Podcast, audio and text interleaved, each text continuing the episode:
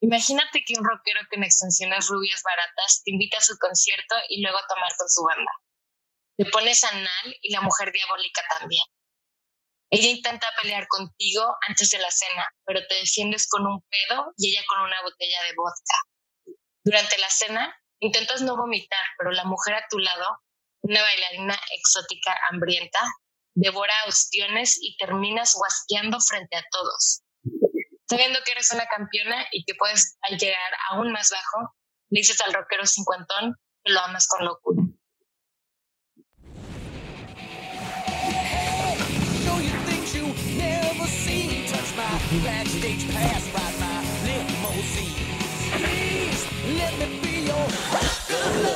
Bienvenidas a Venga la Basura, el podcast donde escapamos de la realidad a la reality. Yo soy Mandy y ella es Ana. Hoy es viernes de hacer lo mismo que hacemos todos los días de cuarentena. Bear Realities. El programa se llama Rock of Love with Brett Michaels o Rock del Amor con Brett Michaels. Y como Flavor of Love es, una, es un reality show de competencias por ganarse el corazón de, en este caso, el rockero Brett Michaels. Y empezó a filmarse y salió en el 2007. Brett Michaels es un semi-rockero que no figura para nada y que solo va a ser recordado por su gran aportación a la telebasura. Y eso es una gran aportación, o sea, se, va a ser recordado por eso. Eso es algo, pues es algo, ¿sabes? Es más de lo que tú y yo seremos recordadas por. Mínimo él va a ser recordado por algo. Así es. Y también quiero decir que no es un semi-rockero, es un rockero de verdad, en el sentido de. No, porque no me gusta. para ciertas personas, sí. A mí no me. O sea, es un. Pues es música muy es un rock muy americano.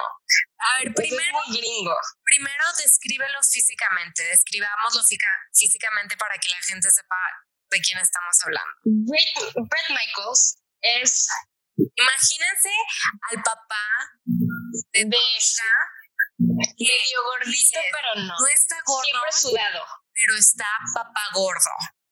O sea, está normal para ser papá, pero no, nada. Se viste, se viste como si tuviera 20 años y trae delineador siempre. Se viste como si solo tuviera cosas de Ed Hardy. Eso es lo que pasa cuando le dices, cuando permites que los heteros se vistan como quieras, como quieran. Algo que quiero decir, y es que, y esto no es un secreto, que Brett Michaels ha dicho en todas las entrevistas que él iba literalmente, o sea que él tenía la filosofía de que es muy mal actor, entonces solamente iba a hacer cosas de que, iba a netear de que a todo el mundo y dijo de que yo sabía que no iba a encontrar ahí el amor de mi vida, pero si pasaba ahí de que encontraba una novia, qué chido, y que cuando llegó, antes de que las cámaras empezaron, le dijo a las chavas de que la neta, quizás no encontremos el amor aquí, pero sí podemos tener de que mucha diversión. De que esto no es rock of love, es rock of party.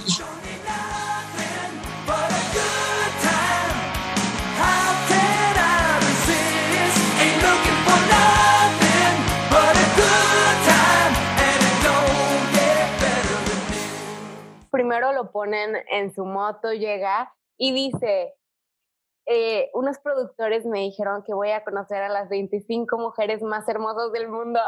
Güey, qué buena broma. Que me mama, güey, me mama. Y llega y dice, wow, nunca había visto a 25 mujeres más hermosas en un mismo lugar. y es de que, van de que poniendo a todas las morras y la neta, es que, güey, hay unas muy guapas, pero hay otras no, Güey, la neta debió de haber salido Ashton Kutcher a decir de que you got punked. No, o sea, hay unas muy bonitas. Jess se me hace muy bonita. Marina, Marina, no, Magdalena se me hacía muy bonita. O sea, sí, hay, hay muchas guapas, pero son en la escala de las mujeres guapas que puedes conseguir en Estados Unidos. Ellas están en, el, medio. En el espectro de hotness, ellas están en la parte inferior. la neta. No, no, no, no. Yo no, claro que sí, Ana. un sólido No, compara ellas a las personas que están en reality shows ahorita. No, ah, pero es que, pero Mandy, estamos. O sea, yo sé que en el 2007. Del 2007 a alguien del 2020. O sea, ahorita es que no estoy de acuerdo, Ana. el estilo, no, sí, ha cambiado mucho el estilo y ha cambiado mucho lo que consideramos que está sexy así. O sea, ahorita una chavita de 16 años parece lo que en el 2006 tuviera, o sea, o sea, lo, como se vestiría una chava de, 20, de 32 años en el Claro, los estándares y no es nada en contra del estilo de las de 16 ahorita o de las 20, o sea, ya cada quien se puede vestir como quiera, pero han cambiado los estándares. Claro, los estándares han cambiado mucho, pero, pero la verdad es que sí es un cierto tipo de chava que por basado en su belleza no podría, no podría tener fama de otra manera. Estoy de acuerdo. ¿Cómo es duro, es duro, pero, es, que como, como las personas que no tienen talento para hacer, o sea, que no tienen talento como eh, que, en, que tradicionalmente te da fama, digamos, ya sea talento musical o dramático, así. ¿Cómo se van a hacer famosos si no se trae un reality, güey? Es que si hubiera habido TikTok antes, esas viejas hubieran sido tiktokeras, porque no sirve para nada. Sí, no había redes sociales antes. Ajá. Sí, por eso te digo, es la única manera, era la única manera de hacerse famoso en ese entonces, siendo, teniendo, no teniendo talento y no siendo tan guapa. Sí, eso es algo como, eso es una regla de los realities. o sea, eso es como algo establecido. Si estás en un reality es porque no te puedes hacer famosa de ninguna otra manera. O sea, esa es tu manera, tu último intento de volverte famosa. El hecho de que estés peleando por un güey, por cierto, su única personalidad es tocar guitarra. Nadie se sabe las canciones. Todo el mundo se sabe lo mismo. como tonta. Eh. Every rose has its thorn, just like every night has its dawn, just like every cowboy sings a sad, sad song. Dice como cada vaquero tiene que cantar una triste, triste canción. Y todas las rosas tienen sus espinas. Güey, y aparte es una metáfora que escribió a los 15 años y que no deja de usar a sus 46 años. Cada Güey, ni siquiera es una metáfora, ni siquiera es una metáfora, es un hecho. Las rosas tienen espinas. tipo, es un hecho como las laptops tienen teclas. Las rosas tienen ey, no todas. Yo creo que hay laptops que ya no tienen, seguro tienen teclados como. Mínimo tiene una tecla mínimo tienen que tener una tecla para prender. La de prendido, sí. Exacto, como todas las rosas mínimo tienen una espina. Literalmente. O sea, eso sí es una metáfora. para describir a, a de que a concursantes dice, esta es mi rosa y mi espina con Lazy. Rosa es bellísima, espina es peleonera. Es de que, güey, es neta, güey, tienes 46 años. Esa canción que escucharon se le escribió a una bailarina. Así que se imaginarán que muchas de las 24 chicas que fueron a concursar para ser su novia, pues muchas de ellas eran bailarinas exóticas también, lo cual se me hace genial. Pero luego ahí mismo a todas como que las hacen sentir culpables de ser bailarinas, que es como, güey, si Brett Michaels, conocido amante de las strippers, tiene un reality show para encontrar el amor, es natural que vayan a ir bailarinas, ¿me entiendes? Y van muchas. Y aparte el casting se hizo más que nada en Las Vegas. Bueno, yo no sé si sabías tú, Ana, que yo creo que no sabes, ah, bueno, maybe ya te dije yo porque no tengo nadie con quien hablar de esto, eh, escuchando el podcast de Talk of Love with Lacey Skulls, que es una chica, una, un personaje muy importante de esta primera temporada de Rock of Love, eh, que es la mujer diabólica de la que hablábamos en la intro, Lacey. Ella dijo en su podcast que le llamó la atención del contrato fue que en negritas, lo único que estaba escrito en mayúsculas en negritas era una cláusula de enfermedades venéreas. Todas tenían que firmar que se iban a que estaban de acuerdo en que les hicieran un examen y de no pasarlo, no podían entrar a la casa. Y no, y aparte, la verdad es que tienen mucha razón, porque yo creo que es un problema con las sister wives, que si una tiene una enfermedad venérea o el hombre tiene una, entre ellos, él contagia a todas, ¿me entiendes? O sea, Justo acabo de las ver familias mormonas. Y no, justo acabo de ver un documental acerca del matrimonio, del matrimonio plural en Estados Unidos.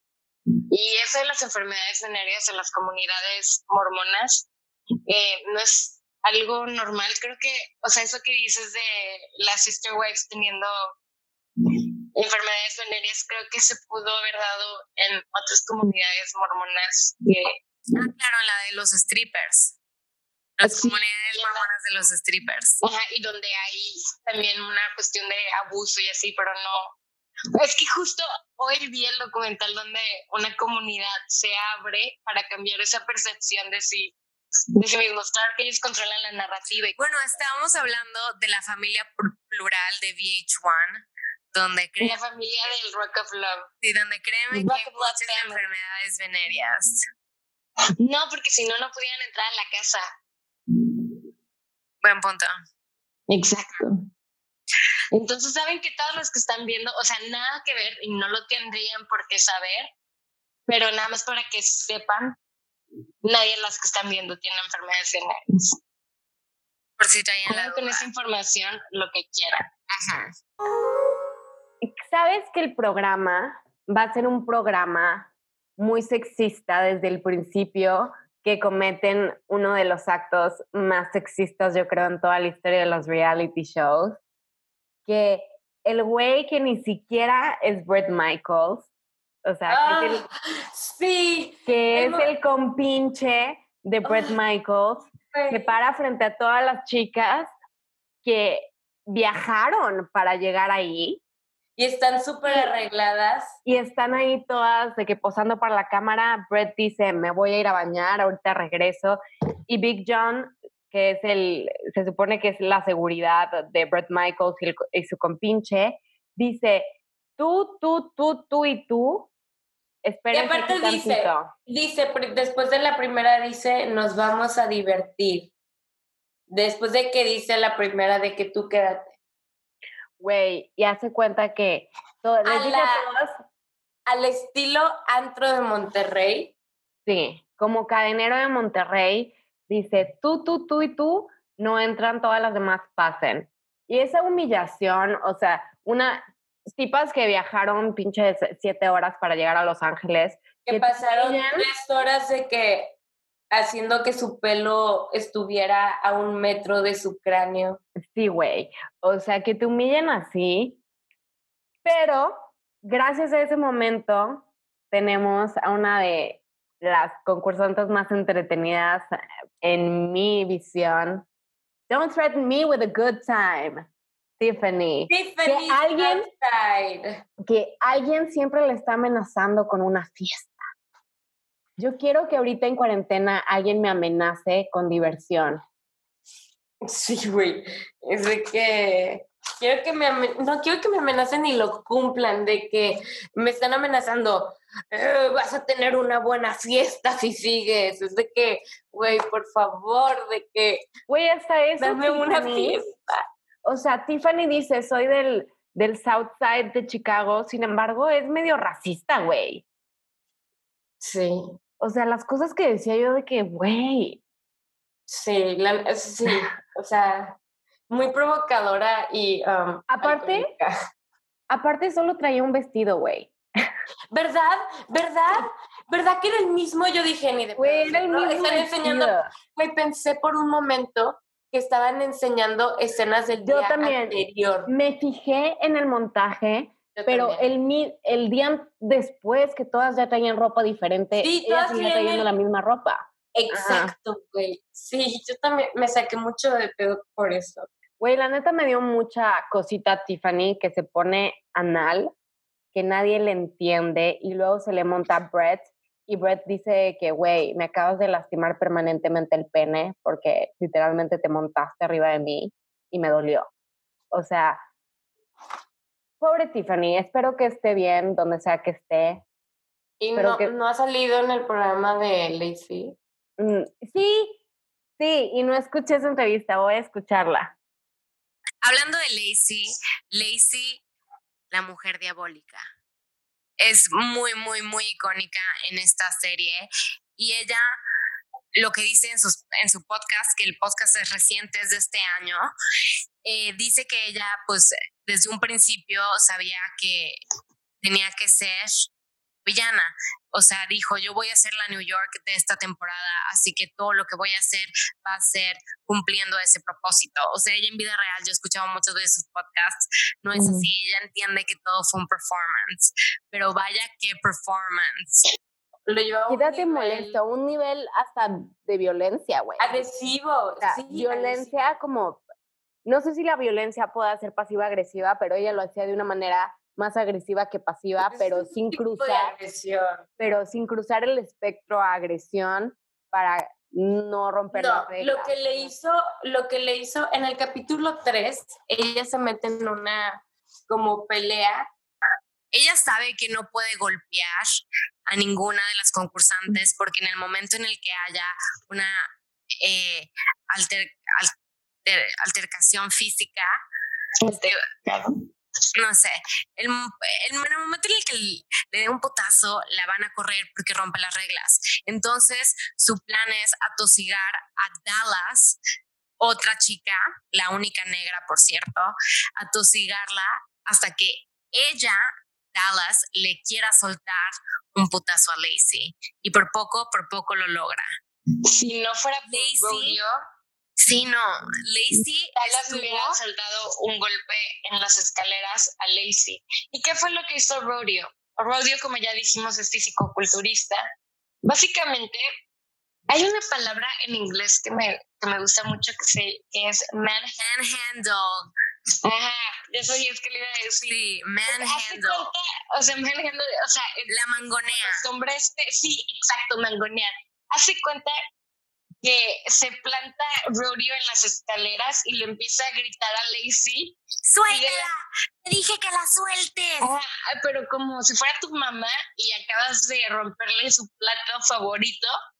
Y hace cuenta que empieza a gritar y la agarra así como con un abrazo y ¡pum! tómala. Y hace cuenta que la estrella contra el piso, le hace una de esas de lucha libre y le empieza y la mantiene en el piso y le empieza a gritar. ¿Sabes qué? Y yo varias veces en esa pelea me preguntaba a mí misma, ¿en qué momento tienen que intervenir los productores? Pero los productores en sí eh, es que ese momento tiene un potencial, aunque salga bien o salga mal, ese va a ser uno de los momentos más icónicos de la temporada. Entonces, los productores, que estas chicas están de cierta manera bajo su cuidado, eh, ellos, pues obviamente las explotan, o sea, es, y es algo que comentaba Heather, que decía que el programa fue muy buena tele a pesar de lo que le hicieron a ellas. O sea, dice, esto fue hecho a mis expensas. Entonces, ella dice, la verdad, lo veo ahorita y es buenísima tele, pero nos estaban manipulando emocionalmente a todas. Y eso de dejar que Dallas estuviera a dos de pegarle cuando Lacey se notaba que lo estaba haciendo a propósito, o sea que o sea, Dallas realmente. Pero esa fue una decisión de Lacey, perdón, pero ahí ah, la, claro, claro. la producción no tuvo nada que ver con que Lacey no, empezara a cocorear a Dallas. Pero los motivos... es cuando, sí, estoy totalmente de acuerdo. La finalidad de todos los realities es hacer buena tele.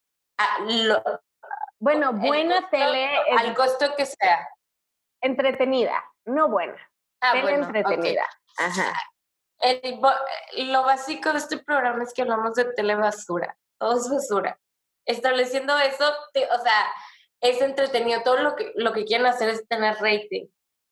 Y hablando de Dallas un poco, ¿sabes? Me choca que cuando se fue, le digan que no tiene clase por no darle un abrazo falso a estoy totalmente de acuerdo. Estoy El güey que se está dando con todas le dice a una tipa que no se quiere despedir de él que ella no tiene clase.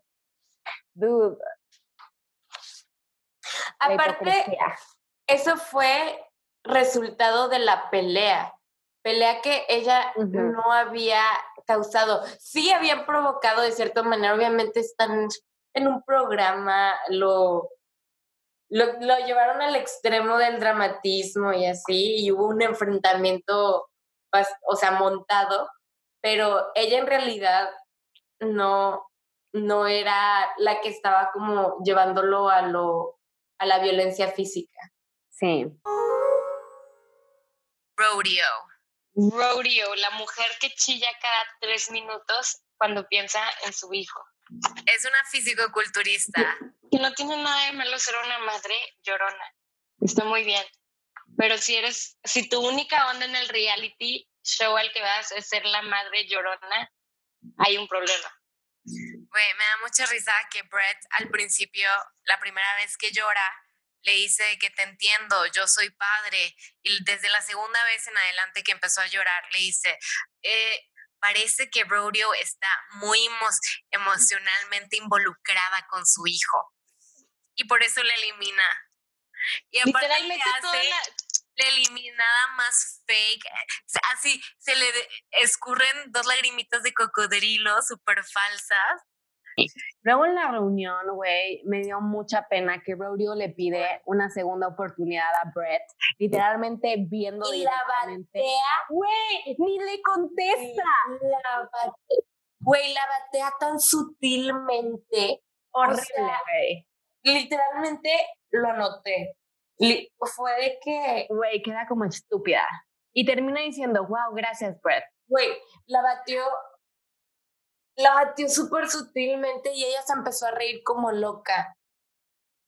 Güey, es que- que que te haga eso a alguien enfrente de todos. Es que, güey, ¿por qué te pones en esa situación?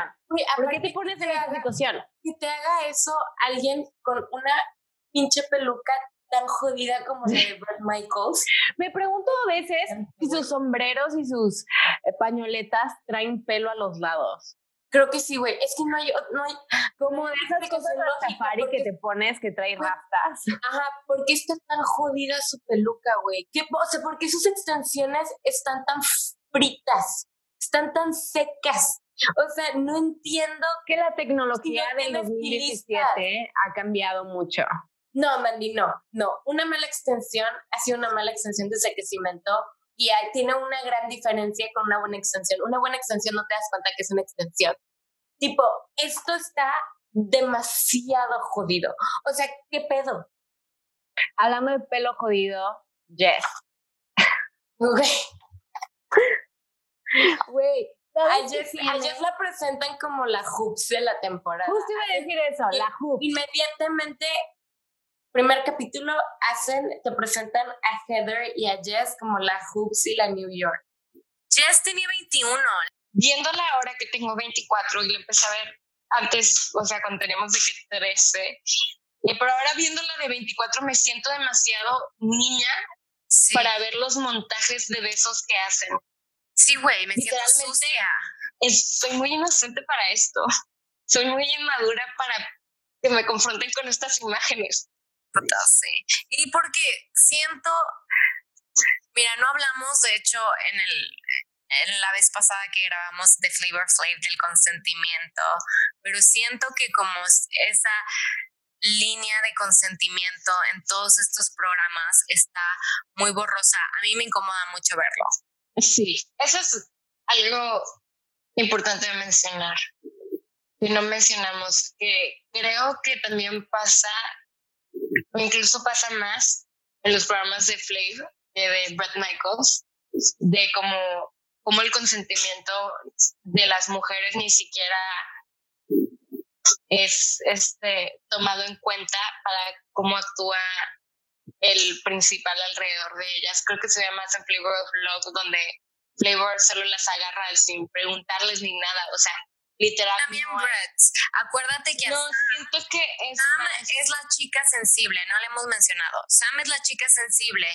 Sam tiene una conexión muy fuerte o aparentemente muy fuerte con Brett. Y el problema con ella es que ella no quiere, no le gusta todo lo físico con alguien que no conoce, con alguien que se está besando con todas las demás. Y así, Brett básicamente lo obliga a ser parte de un trío en el que ella ya había dicho que no quería. Sí. Y hablando de eso, hablando de ese trío, llegó a mí. Momento más narcisista.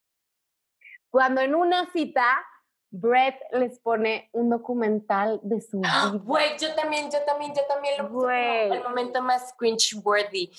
La producción les hizo un documental que era nada más pinches de que videos de él en diferentes puntos de su vida y él se toma como 40 minutos para explicar cada video, lo que estaba pasando por su vida en ese momento, güey. Las Güey. obliga a verlo a las Sí. dos. Y a comentar en todas las fotos de que, ay, sí, mira qué bonita estaba. Güey.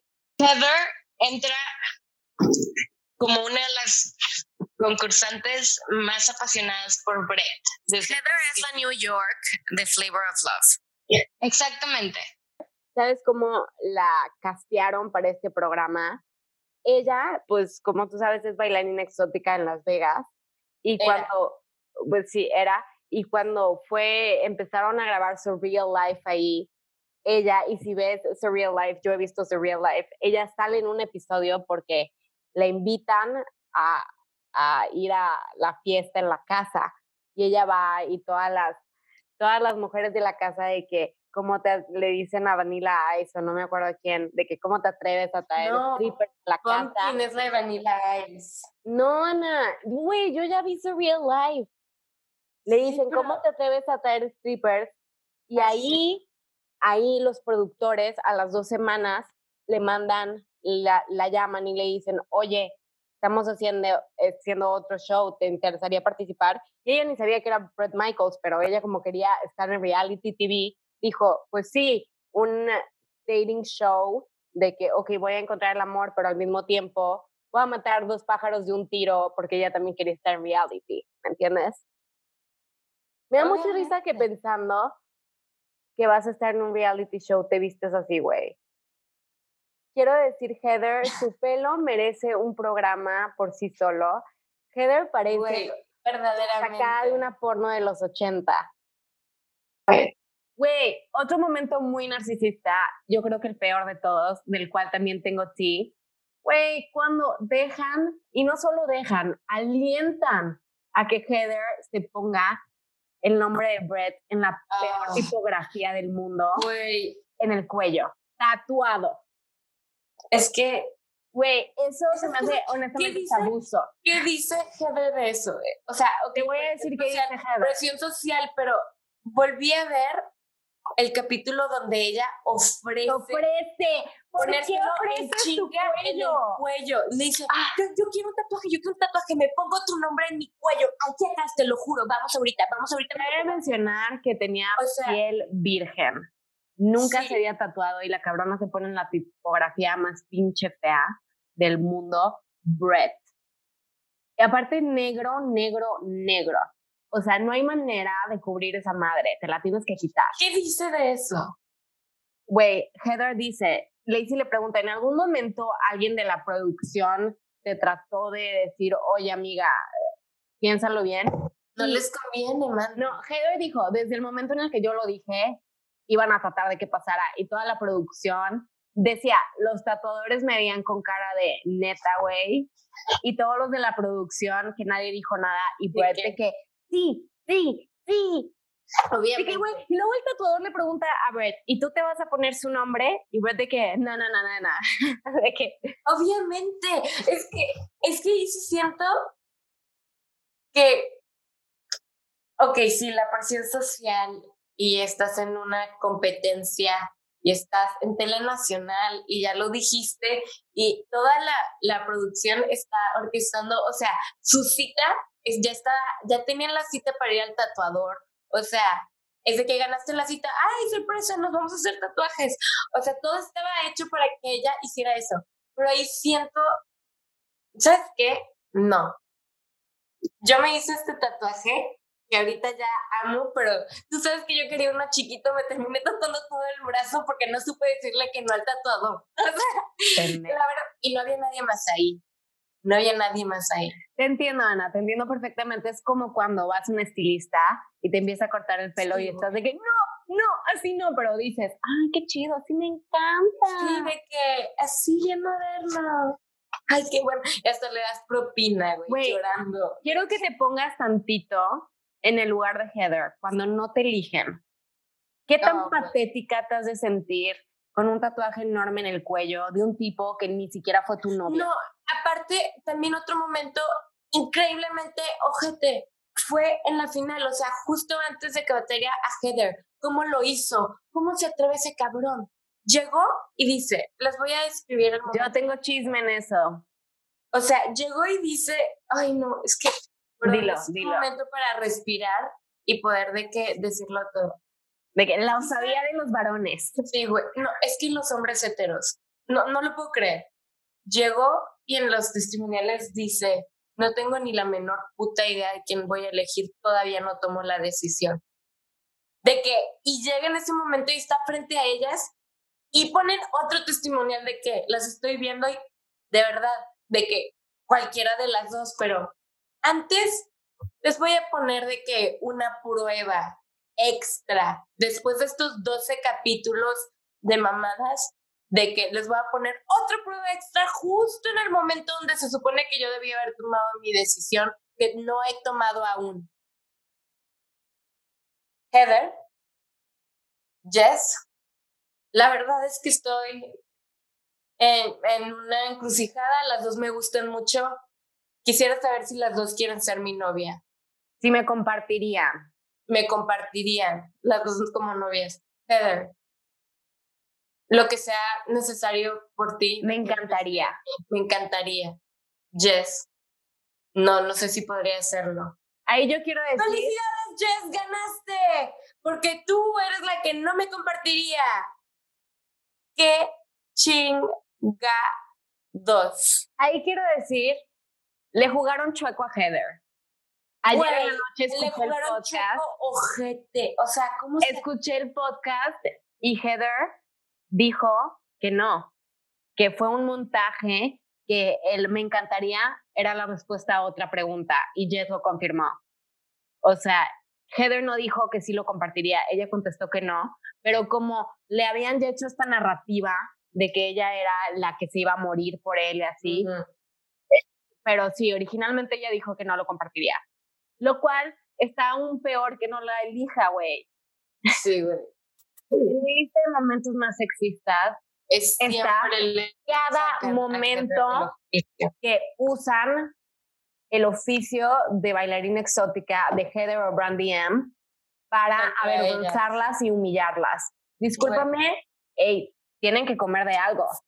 O sea, Güey, aparte que yo tengo amigas que son bailarinas y, güey, cero que No es tienen algo en contra de su personalidad. Les aplican Pero- demasiados estereotipos cuando ellas están ahí rompiendo los estereotipos. Literal, dis- ellas de que, ah, es que tu oficio, todas, de que no te sucedería y ella de que yo, de que tengo, de que fui a la universidad, tengo muchos otros planes, de que mi vida no gira en torno solo a, a eso, es de que solo mi trabajo, de que hago todas estas miles otras de cosas, es de que, por favor, no me apliquen estereotipos, es que eres stripper, no te Como si todas las strippers fueran una misma vida. persona. Y es de que, Ujú. es de que, güey, literalmente te estoy diciendo lo opuesto. O sea, es que Güey, no hemos hablado de uno de los episodios más icónicos. El cold open. Beth las invita a Las Vegas a un concierto que él va a dar de que en el Hard Rock o algo así. Güey, la peda de la peda de Lacey Brandy M. que es otra bailarina, eh, pero ella es súper buena onda. Ella, su método de terminar las discusiones es echándose pedos y se me hace un método muy efectivo. Todo el mundo en ese momento le, le deja de gritar y le pregunta, ¿te echaste un pedo? La respuesta es sí, ¡pum! Ya dejaste de pelear. Es, es una muy, muy buena estrategia que es, voy a estar adoptando pronto en mi vida. Cuando tenga conflicto, me voy a echar un pedo para salir de ahí. cuando van a Las Vegas realmente se desatan y en 15 de escenario. es que en un en cuestión de unos 15 20 minutos en lo que van a la cena se ponen astroanales. Astroanales. anales. O sea, de ¿No te ha pasado a ti? La neta es que yo solamente podía empatizar. Yo también. O sea, es de esas veces que se te sale de control el alcohol. O sea, que de la nada empiezo a tomar, a tomar, y de la nada es de que, wow. Güey, sabes que estás haciendo el ridículo, pero por Y no puedes parar, no, no, no, no, te puedes controlar. Es esas veces que dices, estoy pedísimo, voy a tratar de no hacer de nada. no hacer nada. Y tiras de que tres vasos y es de que, Sí. ¿cómo me controlo? De que, ok, voy al baño, pero te paras y de que te caes. O sí, sea, es de que voy a guardar silencio ahora y estás de que, güey, empiezas a guardar silencio y vomitas. O sea, es de que voy a hacer algo proactivo, voy a limpiar y tiras todo y te guasqueas encima. Por eso yo empatizo mucho con estas chavas. O sea, llega un punto en donde Lacey, tratando como ella lo que quiere es cocorear a la gente, en su PDS ella piensa que puede cocorear efectivamente a la gente y se sube a la barra. Y Jess, la verdad, para tener 23, la neta, que huevotes, le, la empieza a regañar de que bájate de la barra, bájate de la barra, bájate de la barra. Y Lacey Es que, que le Jess está cocoreando. Es que las otras dos, es que, es que esa es la cosa. El Sí. contraste es tanto porque, Porque estaban sobrias. hay cuatro, dos astronales por, por querer, o sea, llevarse con la banda de Brett porque acaba de pasar un concierto y otras dos súper sobrias. Entonces el contraste entre las conductas es súper fuerte. Güey, Lacey se cae de la barra, pero se cae arriba de todos los vasos y las botellas. Todo, o sea, se cae del lado del bartender. Güey, le terminaron mandando una cuenta del hotel como por pinches dos mil dólares. ¿Es en serio? Sí, güey. A, la a Lacey, no a la producción. Sí, a Lacey, la producción, sí. Yo pensé que la producción asumía todos los gastos No O sea, creo que la producción. O sea, por ejemplo, sé que demandaron a la producción porque durante las tres temporadas que grabaron en esa casa dejaron hoyos en las paredes y o sea, Pero eso no fue ellos. Esos fueron los de Daisy of Love.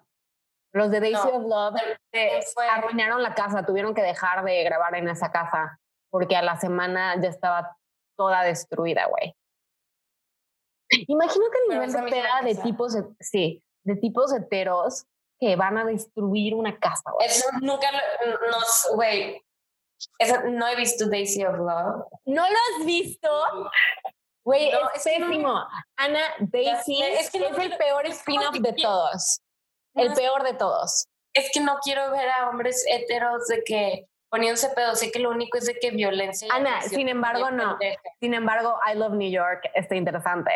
Ah, bueno, ese sí lo he visto porque es que ¿Ves? Es que también Es que es hombres diferente. heteros, pero es diferente. En Daisy of Love. es que que el problema- no sé que van a ir puros blancos, hombres heteros blancos. No, y quítate eso. La neta, Daisy. Daisy no es lo suficientemente carismática para ser la estrella.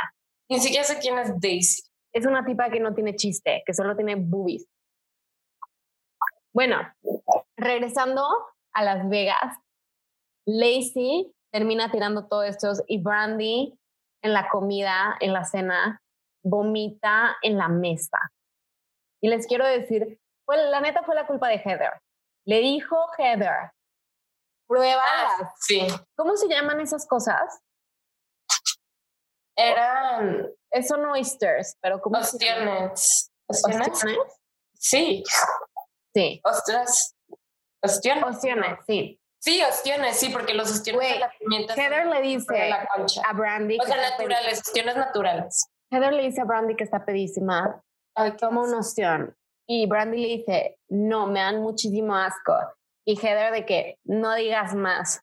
Y se empieza a tragar de la manera más asquerosa, pinches 15 ostiones seguidos. Y Brandy viéndola y escuchando el... Güey, Brandy empieza a vomitar en la mesa. Ah. Güey, No, lo peor de todo es que al para, para ese punto ya se habían llevado cargada a Lacey. Sí, para esto Lacey ya había colapsado y ya se la habían literalmente cargada al cuarto. Se la llevaron al cuarto. Entonces Brandy empieza a vomitar, se van al baño, Jess la ayuda y en el baño, toda basqueada, le dice a Brett de que te amo y la madre. Bueno, le dice te amo, le dice de que estoy abierta a tener, de que... Güey, esos momentos donde estás basqueando y alguien te voltea a ver y, y dice, eres mi mejor amiga. sí, Gracias por detenerme el pelo, te amo. ¿De qué? Sí, sí, En fin, o sea, y mientras todo esto pasa, eh, Heather sigue de que comiendo, comiendo todo, el buffet que está ahí, pues no, va, no es como que va a desperdiciar la comida y ella está sobria. Güey, Heather es un mood. o sea, Heather no solo pide la comida de ella y la que sobró, Dice, la pide para llevar. Esta borracha no se comió su comida, me la empacas, porfa. Esta borracha no se comió su comida, me la empacas todo. Todo, todo. Mejor, ¿sabes qué? Todo por lo encajas, me lo voy a llevar al cuarto. De que sí, güey, no me eligió para ir a su, a su suite después que yo de la cena. Me voy a quedar sola, güey, ni me... Me voy a entretener. Sí, güey, yo también. Sería que, güey, esta comida no se va a desperdiciar, me la llevas todo a mi cuarto, porfa la rivalidad entre Heather y Lacey, que al principio eran amigas en el programa, llega a una a su clímax cuando van los padres a, de visita. Van los papás de Lacey, bueno, el papá y la esposa de Lacey y los papás de Heather. Ya los papás de Heather y súper chidos, son súper raza, lo que quieras. Llega el papá de Lacey y, oh sorpresa, Lacey es rica. Su, su principal característica para jugar y dominar también el juego es la manipulación. Y manipula a todos perfectamente. El problema es que en una de estas sesiones de manipulación, en la que ella le estaba diciendo a Brett, mm, de que después de conocer a los papás de Heather y así, me da mucha pena porque Heather me ha estado diciendo que eh, le hace mucho daño emocional a sus papás, que ella es bailarina exótica y su papá tiene cáncer y que no sé qué. Y Heather estaba escuchando todo eso en el balcón. Entonces Heather baja y le empieza a echar pleito de que estás hablando de mi perra, te estoy escuchando, que no sé qué. Y en eso se meten los papás y dice y le dice a Heather de que dile a todo el mundo lo que has estado haciendo, dile a todo el mundo lo que has estado haciendo. Y empieza a decir, Lacey, es, le dice a su papá, le dice a su papá, es que ella es stripper, así actúa. dice, Heather, yo puedo ser stripper, pero la única que le ha, perdón por estas palabras, la única que le ha chupado la riata, así dicen, la única que le ha chupado la riata a él eres tú, la única que se va a dormir allá y hace cosas con él, eres tú, eres una zorra, eres una zorra, que no sé qué. Y empiezan así todo esto enfrente de los papás. Y luego el papá de Lacey va a hablar con Brett y le dice, me tengo que estar preocupando por tu pene. Y Brett le dice que no. Y esa es la primera vez y la única vez en ese programa que no estaba excitado Brett. Literal. Creo que lo dice, ¿verdad? Posiblemente sí. Literalmente, pueden citarnos o no, pero posiblemente sea cierto que ella ha dicho, esa es la única vez que no he estado excitada en estas últimas semanas. Yo tengo uno de los momentos más sexistas con Sam, que es cuando las superfans van a la ah, casa a interrogar quién es la adecuada para Brett y le dicen a Sam, le Ese es un episodio antes de Las Vegas. Le dicen a Sam, un rockstar, la novia de un rockstar no puede decepcionar en la cama, así que finge tu mejor orgasmo. Güey, si acaso tendría que ser al revés, el rockstar no puede decepcionar en cama. Y bueno, de hecho el primer programa, bueno, perdón, el segundo se llama Háblame sucio. Y tiene un reto que está, en mi opinión, muy sexista. Demasiado. Quítate solo lo sexista. Tan asqueroso en muchos niveles. Demasiado. Se me hace Es que no quiero decir humillante porque tú decides si estás humillada o no, lo que quieras, pero la neta que te pongan a hacer eso enfrente de gente, Ana set the scene. Hay 19 chavas a tu alrededor. Enfrente de ti, en medio de una mansión, hay un set donde está dividido en dos. Un lado es el dormitorio, supuesto dormitorio de Brett Michaels, donde está él, sin sombrero, sin bandana, con su pelo, con su melena rubia en toda su gloria y con una, un set de pijamas Asqueroso. nunca lo van a poder olvidar. Neta, yo veo eso y digo, depredador sexual. En su pene hay una hay, un, hay como un cable que mide el pulso sanguíneo, el flujo sanguíneo. A su miembro. Literalmente se está yendo a su pene, o sea, le está causando una erección. Del otro lado de la pantalla, de la, perdón, de la pared que lo separa, hay un teléfono y una cama. Y el reto es, estoy en la carretera con mi banda en gira mucho tiempo. Necesito una mujer que me pueda aprender por teléfono. Y así es, como 19 mujeres son obligadas a hacerle el amor telefónico a Brett Michaels en público por cinco minutos o hasta que él les colgara. Eh, quiero repetir, esta tele, la compañía productora se llama Mindless Entertainment. Sí. Es entretenimiento sin propósito de ser intelectualizado. Sin embargo, aquí estamos intelectualizándolo. Al final, las últimas dos fueron Heather y Jess, una que ni figuró. Y básicamente no eligió Una a chica de Heather, 21 años, por cierto. Sí, de 21 años. Él, tiene, él tenía 46 en el 2007. Guácala. Era un hombre de 46 besando a una niña, de, una joven, una mujer de 21 años. Y ni siquiera estaba guapo, porque yo me puedo dar con uno de 47, con que esté guapo. Híjole, yo no sé si puedo decir lo mismo. Yo no sé si a mis 21 años hubiera podido besar a un vato de 46 años que se ve así. Yo ya no voy a decir nada porque Te vas a quemar. me voy a quemar. Deja de hablar. Luego en la reunión, cuando se juntan Heather y Brett, dicen que no hay sentimientos de- tristes, que son amigos, todo eso. De hecho, sale la ganadora y Jess, la ganadora, y Brett dicen, la verdad es que debió de haber elegido a Heather, entre nosotros no hay nada. O sea, como que es una decisión unánime de que debió de haber elegido a Heather. Y así se acaba la serie. Sin embargo, eh, 12 años después, Lacey saca su podcast con Heather y Heather dice, o sea, y Jess, que estuvo ahí en la final, lo confirma, que cuando preguntaron si ella lo compartiría, ella también dijo que no y le editaron para que hubiera dicho que sí. Ella dijo sí a otra pregunta que no, que no mostraron en el corte final y pusieron la respuesta que sí. Y la verdad es que Heather ha tenido, pues bueno, su carrera en los realities fue buena, pero ahorita en su vida actual ha no tenido está muchos tan problemas. bien. Pensamos que, o sea, pensemos que esto fue, que la final tuvo creo que más de 3 millones de espectadores, que más de 2 millones de personas vieron ah, el primer episodio donde ella salió tatuándose el nombre de Brett, donde millones de personas vieron cómo estas mujeres noche tras noche tras noche se ponían borrachísimas y así.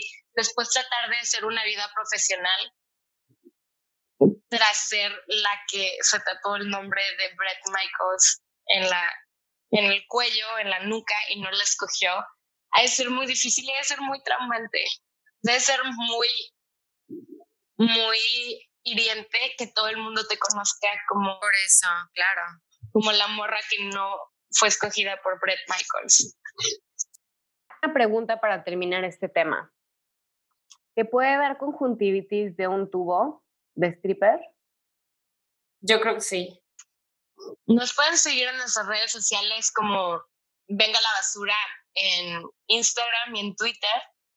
Me pueden seguir en Instagram como Ana Paulina Otero y en Twitter como quién sabe, no así como Ana Otero o una Narwala o Mariachi Punk. No estoy segura. Yo en Twitter soy Vagina Bean, eso es vagina, B-E-A-N, Vagina Bean, y estoy en Instagram como Mandy Otero. Que tengan bonita cuarentena. Y no salgan en realities.